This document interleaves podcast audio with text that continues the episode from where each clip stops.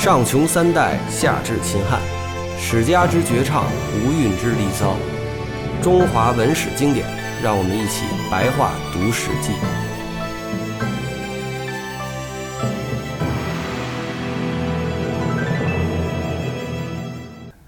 呃，各位网友，大家好。那么我们新的一期白话读《史记》呢，又跟大家见面了。那我们的嘉宾老师呢，依然是张守春老师。那么我们这次呢，讲的是《史记》卷三十七《魏康书世家》第七，这个世家的第七篇了，讲到了魏国，是吧？这个魏国呢，呃，就是当年这个殷商的后裔了，算是。它的地盘所在的位置呢，是商朝的原来的这个核心地区，叫王畿地区。畿就是这个经济的济，经济这个意思。对。魏国也是一个浪漫的地方，因为可能继承了商周王的浪漫浪漫的基因嘛，所以在有些已经死掉的成语里面，像正魏之音，就郑国和魏国的这个。音就是音乐嘛，在当时就类似港台音乐，属于是那种靡靡小调。通俗的靡靡小调。对，郑郑国嘛，在河南中部，这个魏国在河南北部，是这个地方。现在看上去是比较死板的地方，在当时属于是这个文化的烂熟的地区。呃，就是那个男子是不是也是魏国人？他是这个春秋时代魏国国君的魏灵公的一个夫人。可是魏灵公，你看她老公的名字也不是正经的，什么灵公啊？对。灵公、献公、商公什么，这都一看都不是什么好正经的皇帝。对，献呢一般就是荒唐一些。呃，你像这个晋献公跟他儿子重耳，这个就是把他长子杀了，把二儿子、三儿子驱逐出去。就献公就是比较糊涂的那种啊，灵公呢就是这种顽劣的这些这些人。嗯，那么我们就听张老师给我们讲一下吧。嗯，呃，我们就正式的开始了。对，这个魏国呢，他的首任国君呢。叫康叔，呃，这是一种称号，他的名是叫封，就是封封在哪儿的封啊，开封的封。康叔呢，因为他也是这个。呃，周文王的儿子啊，周武王弟兄啊，是最小的一个，应该是老七老八这样的。所以说呢，当时这个老二、老三、老什么的叫什么叔什么叔，比如以前的管叔、蔡叔啊，这都是这个没有继承王位的。那其他人被称为叔什么康叔什么叔，他为什么叫康叔呢？因为他最早被封在康这个小国啊。这个商朝灭亡以后呢，商朝这个这部分地盘啊，先是给了商纣王的儿子去管理，就是这个叫武庚管理，但是武庚就随后造反啊，就是跟着。管叔、蔡叔，哎，造反的那跟着管叔、蔡叔造反，造反之后呢，他失败了，然后这个地盘就重新被周周人呢重新封，就封给了这个康，封在康国的这个这个康叔呢，把他调过来到这个地方去做国君，就是改成名字也叫魏国，所以他曾经先被封在康国，所以他叫康叔，他没有叫魏叔啊。像管叔、蔡叔呢，就是一一一封就封在了管或者蔡这个地方啊。所以说，这这并不是他的名字，这是一种称号吧？嗯，他就被封来之后呢，呃，当时岁数还比较小。那么周公呢，是他他的四四哥吧，属于是呃周文王的第四个儿子啊。那就相当于把自己的七弟呢。康叔啊，封到了魏国这个地方，并且呢，临走还嘱咐这个康叔，就说啊，这个商商朝因为饮酒而亡国。嗯，那么你到那之后呢，你带领着这些商朝剩下的一些老百姓啊，要一方面呢顺应他们商朝人的这些习俗，同时方面呢，你们也要就他那些不好的地方，比如喝酒啊这些啊，绝对不能犯啊，不能不能沾这些东西。呃，于是呢，这个老七啊，他的七七弟啊，就跑到这个魏国这边当国君了。大体的位置呢，就是河南北部，在这个淇水，就三点水一个其他的淇，淇水啊，环水这个地方，也就是后来所谓的殷墟啊，也就是这个位置，河南北部汤汤阴呐，就岳飞的老家汤阴啊什么的这一带。哎，张老师那会儿有一个说法，就说说这个周人是不能聚众饮酒的，但是如果商人的移民聚众饮酒，就可以网开一面，有这事儿吗？嗯，就是史料上没有这么明确的说法，只是从这个周公啊，就是派他弟弟去这做国君的这个讲话里面，这是录在这个尚书这些里面了。他大致讲，就说你顺应他的一些风俗，那也就是说你商朝人有这个习惯，那我也绝不绝对禁止，也没法完全禁止啊。呃，就是适当的因循一下过去的传统。呃，但是至于刚才你说的这种没有一个明确的这种条文，说商朝人喝酒，并且周人的话，呃，这种聚众饮酒，但从你从春秋战国这种来讲的话。他也是有的呀，这些贵族们不也是在各种场合要饮酒啊，等等。嗯，他可能是初期啊，就说是他们因为这个饮酒而亡国，所以你们呢不能不能如何不能喝酒之类的。但是可能这政策也不一定持续了多久。嗯，一开始管的比较严。对，后来就松了。嗯，后来富这个富裕之后呢，肯定就不同了。嗯，呃，那去的时候也赐给他了很多宝器，一些青铜大青铜鼎啊，或者什么的这些珍宝吧。呃，他没有什么事情，然后他死了之后呢，他的儿子啊、孙子啊，就一一代代的往下继位，一直呢传到了这个周朝天子到周宣王的这个时代啊。那他这个时候呢，他叫魏喜侯啊。呃，魏喜侯的话呢，继续往下传，那周朝天子也就继续往下传，又传了这个几代呢，就到了周幽王，就是烽火戏诸侯的那一位。所以呢，到周幽王的时候呢，出现了这个犬戎兵啊，去进攻周朝的这个核心地区，就是陕西镐京那一带、西安那一带。然后呢，周幽王就被杀死了啊。然后这个周朝的王室呢，也就东移，东移到了这个呃河南的洛阳，相对离这个魏国就比较近了嘛。这就是东周开始了。哎，就这这个时段以后就叫东周了，因为它这个都城靠东一些。嗯。呃，但是当事人并不是叫东周，他他因为这是后代的史学家或者学者管它叫做西周东周。嗯。那这个时候呢，魏国国君也在往下传，传到了魏庄公啊。这魏庄公呢，就开始有些事情了啊。他呢。呃，生了一个太子，那叫这个公子完啊。公子完呢，就还算是比较正经的一个太子啊。但是他的小妾呢，给他生了一个呃小儿子啊。这个小儿子叫周须啊。周须呢，这个这个小这个呢，就是从小比较好斗啊，好好战啊，好打仗，好斗啊。但是他爸爸魏庄公呢，很喜欢他，呃，但是最终呢，也没有立他为太子，嗯。呃，这个时候呢，有个老干部啊，就是魏国的这个大臣叫石阙，他就劝谏他啊，他说：“你这个小儿子呀，好喜欢打仗啊，那你呢不要派他去带兵啊，慢慢的他越来越骄横啊，将来他不服他大哥的话，必然会造反闹事儿。但是呢，魏庄公呢，他还是喜欢自己这个小儿子啊，也不听啊，并且他特别宠爱他，这样的话就使他的小儿子的这个志向也就越来越高。嗯，呃，果然呢。”这个魏庄公死后，就太子继位，就是魏桓公。那这个小儿子呢，周须呢，就跟老大就处不好，处不好之后呢，就被老大给驱逐出境了。嗯，然后他在国外国际上流浪了十三年，呃，也是可能比较悲惨吧。最后就实在忍不住了，就收买了一帮刺客呢，潜潜回国内，就把他大哥呀魏桓公呢给刺杀了。啊，刺杀成功。嗯，刺杀成功。回来之后呢，他就自己当了国君了啊。这个时候呢，他就要考虑啊，自己该怎么加强自己的这个来路不正的这个军位，所以他想到的办法就是靠打仗啊。这里面的逻辑大约是呢，呃，如果打起仗来，这个老百姓啊跟其他其他国家为敌，那就需要本国有一个相对坚强的领导吧。啊，本国呢他就就服从领导，就不再闹事儿了。大家注意力呢也是转转成怎么防御国家啊，怎么去对外进行进攻。那他这个时候呢，他就需要一个敌国，于是呢就选择了郑国啊。郑国呢在河南郑州这这个位置啊，当时的国君啊正是郑庄公。郑庄公呢，他把自己的弟弟呢给这个攻杀了啊，因为他弟弟也是不听话啊，就是叫京城大叔。然后他弟弟呢，呃死掉了，但他弟弟的儿子啊逃跑去了魏国，往北跑到魏国去了。那么魏国呢？呃，并且从魏国求了一些救兵，就杀回郑国去啊，想这个报复一下这个郑庄公之类的。呃，于是呢，当时魏国呢就去打过郑国，郑国又报复魏国，所以呢就形成了两国之间的积怨啊。这些事儿呢是此前的事情。那现在这个周须上台以后，他就想把这个魏国定为自己的敌人，然后呢带老百姓去打魏国去啊，给自己的国家的人定一个假想敌。对，定这么一个假想敌，并且呢，他还想在这个打战过程中呢，再呃找到一些盟友，也就是说，其他跟这个郑国有这种仇仇仇隙的这些国家呀，他又想跟他们建成盟友关系。这样的话呢，自己呢就又有了外援了。嗯，因为我这个国君来路不正嘛。嗯，呃，那那将来如果老百姓造反的话，我这个外援的诸侯也可以帮我。所以他他就要找谁跟郑国又有仇啊？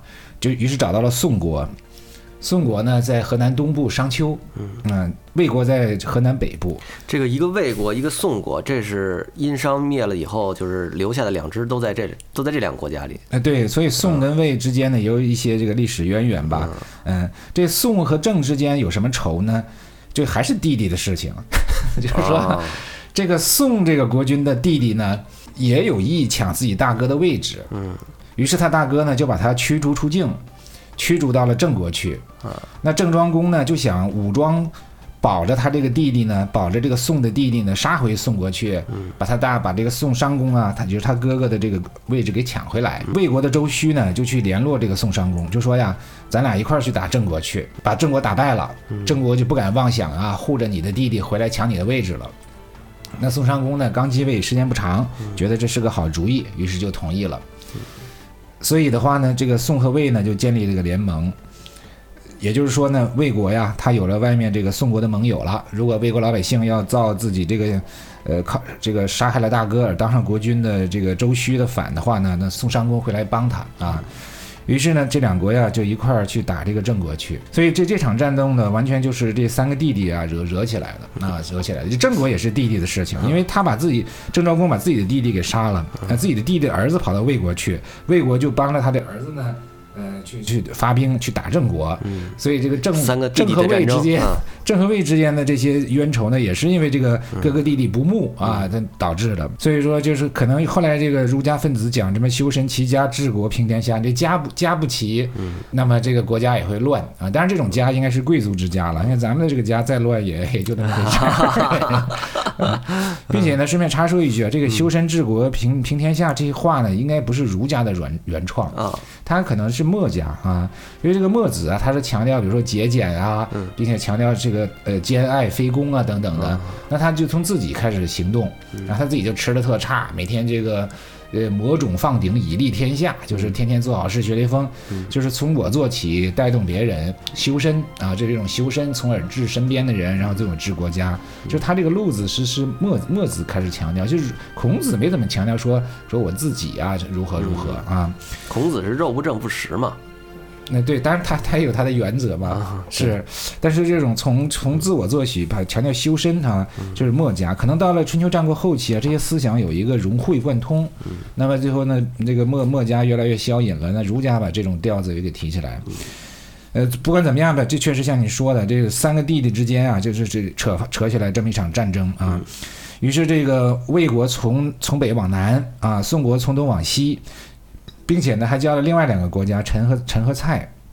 陈和蔡在河南的东南部，就是在这个河南上蔡或者河南淮阳这些地方，然后一块儿去打这个郑国，打郑庄公啊，国都围上了啊，把这个郑国人在里边围了五天出不来，然后就算是就算是得胜了吧，就回来了啊，但是感觉不是很解气啊。于是过一阵儿呢，又叫了一个国家，又把这个鲁国也叫上了，五个国家又去打了一遍。这时候呢，这个郑国只好出兵迎战。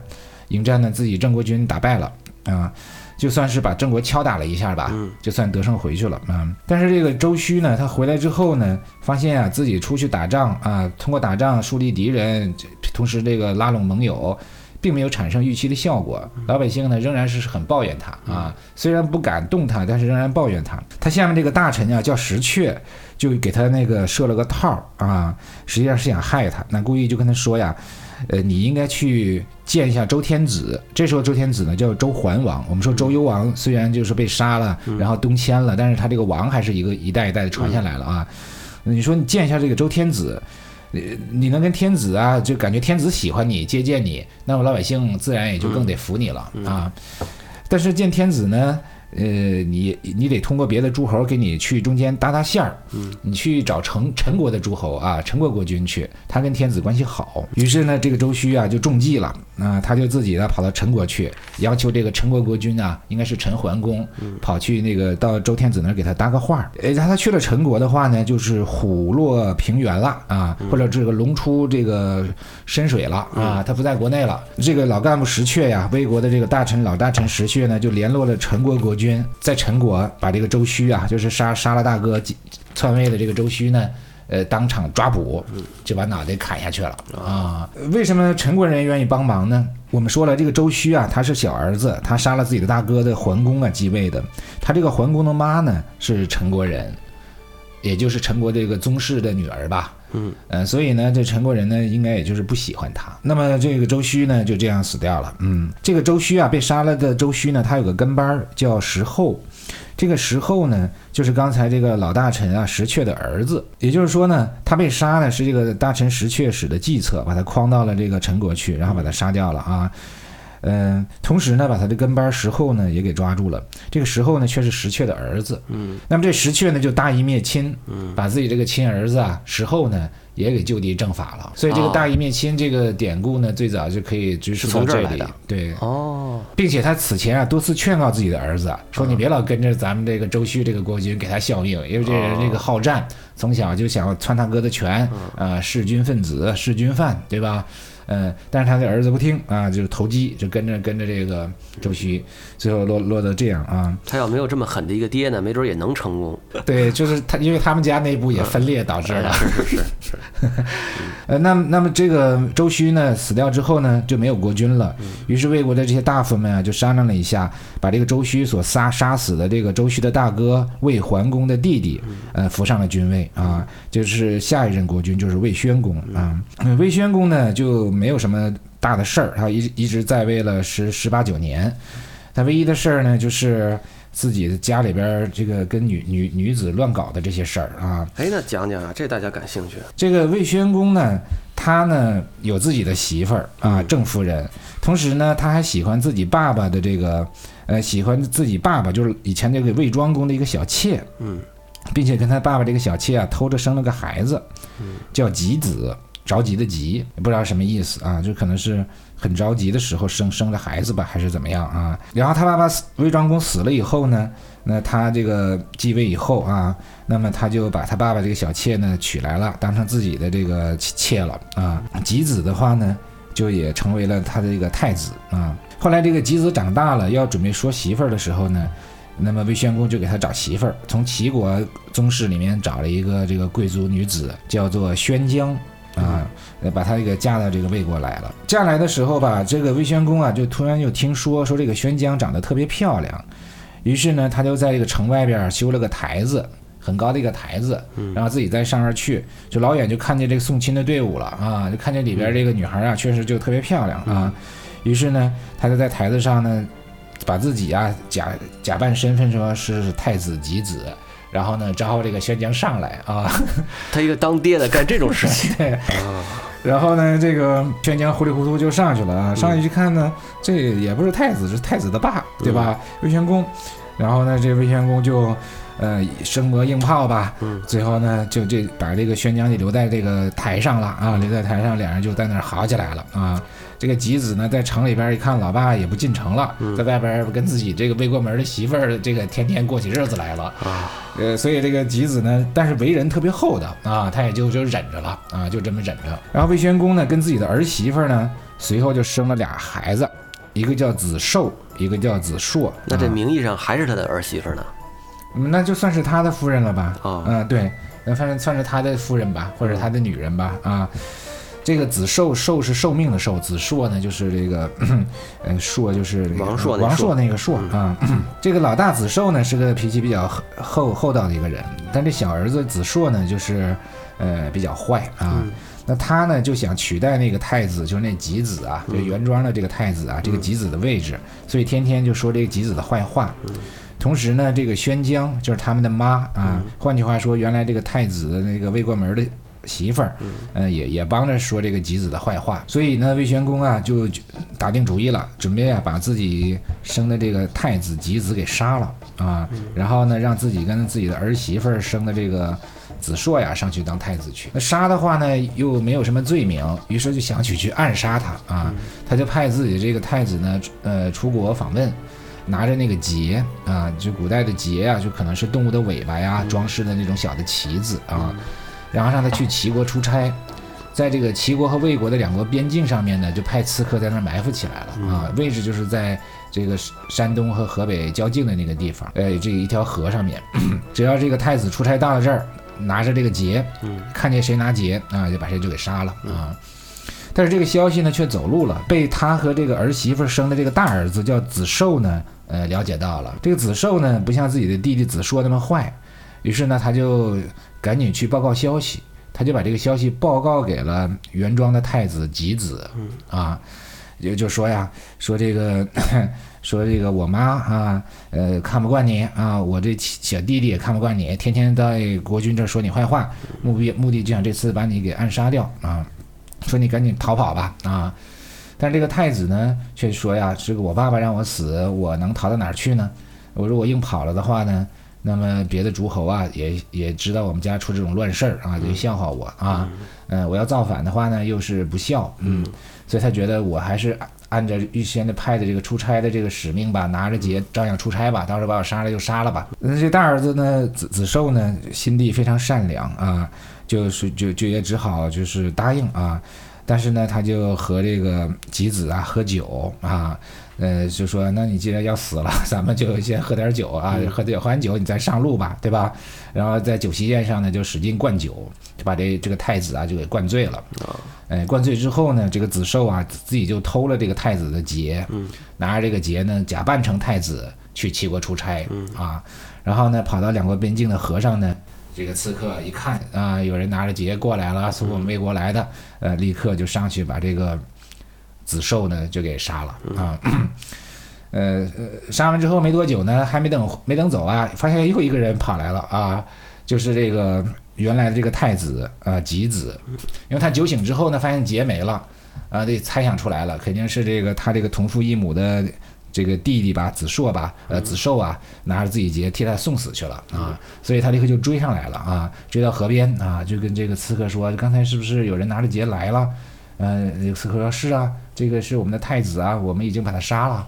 啊，他说这个很抱歉啊，你们杀错了啊，这个我才是这个太子的，刚才的那个就是呃其他原因跑来弄错了啊，把把我也给处理一下吧，对吧？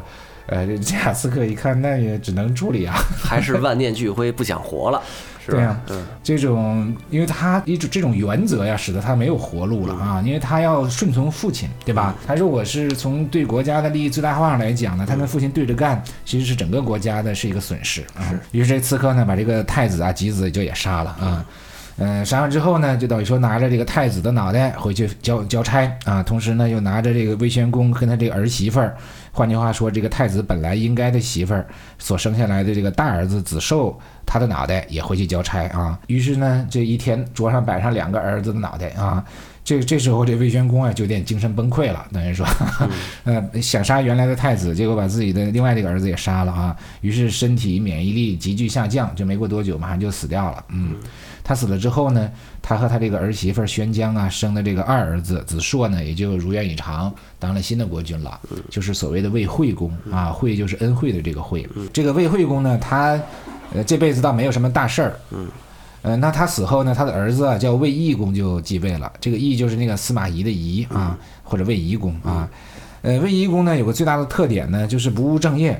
特别喜欢仙鹤，他每天啊都养养仙鹤玩，然后他这些仙鹤呀好的呢，他还封他们为大夫啊，呃，享受的待遇是拿大夫这个俸禄，并且还配着车啊，这个鹤出去玩啊什么的坐着车啊，呃，于是呢这些老百姓啊就特别的怨恨他啊，刚好到魏惠魏懿公第九年的时候呢，这个北狄呀过来骚扰入侵这个魏国，当时这个北狄属于蛮族啊，位置呢大约在河北省这些地区。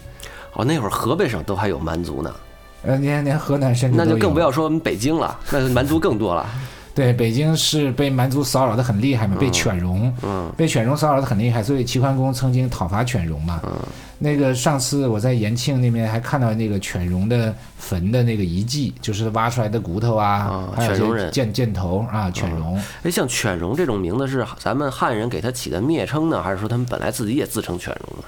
那应该是我们给他起的蔑称，对啊，犬戎、山戎啊，准确的是山戎啊，这些戎狄，那就反正都是对他们的这些称呼，嗯，呃，所以当时这个北狄啊，就就入侵这个魏国，于是呢，魏国就得抵抗嘛，那么魏义公就准备带兵去抵抗，呃，但是呢，征兵的时候老百姓都不去啊，说你天天对贺这么好，贺都拿着这个大夫的工资，那你这个你应该让贺有本事，让贺去打仗去吧，对吧？呃，然后这卫公也没办法啊，史料上没有记载他怎么回复的啊。他是按照那个《东周列国志》那小说上呢，他进行小说化，就说哎，魏公赶赶紧屈服了，把这些鹤赶紧都给杀了。然后这国人啊，就到处把这个鹤给抓起来给吃啊。那，这些史料上都没有记载，他只是国人国人有这个抱怨啊。那抱怨归抱怨嘛，最后呢，他还是带着这些兵啊，就出去抵抗去了。嗯，呃，抵抗呢，打跟敌人打的话呢，就一下子打败了。打败了的话呢，他可以把大旗啊就赶紧放倒，嗯。这个主帅的车上面的战旗啊放倒，就表示我们停止抵抗了，哦。哎，我们就当俘虏就完了，对吧？但是这个好客的这个卫卫义公呢还很倔强，嗯。我非要拼一拼啊！他车上的这个保镖劝赶紧放吧，嗯。他说不行，我非得打，还能扭转战局，哎，因为他偏要打，所以导致这场战斗呢，他这个魏国人被杀死的就甚重啊，嗯。就被杀死的非常多啊，非要抵抗。到了什么程度呢？就是卫懿公本人也被俘虏了，嗯啊。那么北狄啊，确实属于蛮族，他们抓了这个卫懿公之后呢，对他进行了处理，处理的方式呢，就是把他给吃了啊啊。然后在那个《吕氏春秋》啊那个书上面记载，战国时代这个敌人呢，他那个吃肉的方式是那样子的啊，就是石板烧，类似于哇塞，哎就是活着烧啊！不不不是他吃动物，他这个是《吕氏春秋》这书上讲敌人的风俗啊，吃肉的方式是怎么样啊？就是石板，呃，下边加了火烧热了，对吧？然后把肉放上去，这么来回滋滋滋的，对吧？那么卫懿公呢，据史料记载呢，就是被敌人给吃了啊，被敌人给吃了。那这两个结合起来，也许就是放在石板上这么吃。至于是吃活的、吃瘦的这种小事儿，史料上当然就不必讲了。呃，除非《东周列国志》这种小说呢，他肯定要讲一讲是怎么个吃法啊。但是这个敌人的风俗啊是不吃肝的，不吃肝，不管是动物的肝还是人的肝啊哦，他不吃这个肝。呃，所以呢，呃，这个战役打完之后吧，嗯 这个魏国剩下的这些大臣啊，跑来跑来这个过来收拾吧，啊，收拾后事吧，就发现了魏懿公留下的这个肝，就是说，反正有人收他这肝儿，哎把，这肝儿呢就收起收收回去了。呃，是他这个收拾方式是我们意想不到的啊！他这个大臣啊，就是非常的忠诚啊，他就呢拿着个刀子啊，把自己肚子给拉开了啊，然后说呀，我们主公死了，连个这个活尸都没有，连个肥也没有，这得下葬啊！你不能就葬一个肝，那这样吧，把这肝装我肚子里，把我给葬下去，就算是我们这个主公啊有个全尸吧天哪！啊！呃，这是记录在这个《左传》上的这个呃史料啊。我靠！于是呢，就就这样把他就给咱葬下去了。们当代人真是没法理解这种这种行为。对你要是那种以以恶意来揣度的人，也可以理解成就是其他大夫强迫这个人这么干的。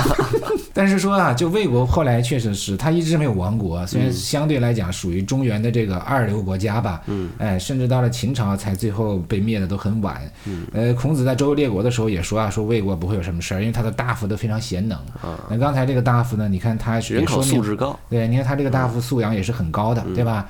他自己的这个剖腹自杀啊，嗯。把他的主公给葬掉了啊，嗯。嗯，但但是没完啊，这国君死了的话呢，这个敌人继续南下，一直打到了都城。那魏国都城里面，老百姓就只好跑。啊。他的都城就在朝歌，就还名字还叫朝歌，还是商朝的朝歌，位置就在河南淇县，河南北部的淇县。呃，然后这敌人就一路杀来，老百姓被杀死者甚众。最后呢，跑到了这个一条河的这个地方的时候啊，就剩八百人了。所以这些大大臣们啊，就从这个魏国的其他两个城邑呢，调来了那么几百人啊，陪着他们一块儿继续逃难啊。这个时候呢，齐桓公已经称霸诸侯了，称霸有这么十十来年了。嗯，呃，齐桓公呢就赶紧派出部队过来营救难民，并且呢，这个隋军还带来了很多鸡呀、鸭呀，呃，这个种子啊，这个呃这个建建筑材料啊，哎，给他们这个临时啊弄点帐篷，让他们住下去啊。然后呢，在这些公子里边又挑了一个国君，就立为了叫魏文公。但是没有都城，所以第二年的话呢，这个齐桓公啊就自己花钱召集诸侯给他修了个城，位置呢再往东一些，靠近齐国一些，呃，大致呢就是河南濮阳。河南濮阳啊，一开始叫楚丘，后来又迁都到濮阳。濮阳呢也是个历史名城啊，而在那之前啊，据说有一个远古的一个地啊，叫颛顼地，就是它的都城就在濮阳。然后因为齐桓公作为霸主啊，给这个魏国帮了忙，给他修了这个城，呃，这个新新立的这个魏文公啊，还还做了一首诗。就说呀，投我以木瓜兮，报之以琼瑶。嗯啊，这么就是三句话都重复的啊。就说你给我一个木瓜呀，或者这种水果啊，我送给你一块美玉。嗯啊，就是说你齐国呀，帮我点这样的忙啊。呃，虽然但但我以后一定要报报答你啊。这个魏文公呢，还是很有经济经济才干的啊。就是他刚刚把这个国都建起来的时候啊，自己只有三十辆兵车啊。然后在他当政这二十五年死的时候呢，他已经发展发展到有三百辆兵车了啊。所以说他当时就是吃差的，穿差的，每天穿的布的衣裳，跟老百姓同甘共苦啊，一块儿拎着锄头干活啊，就重建家园吧。哎，所以说呢，这算是魏国呀，在这里面重新有所发展。嗯。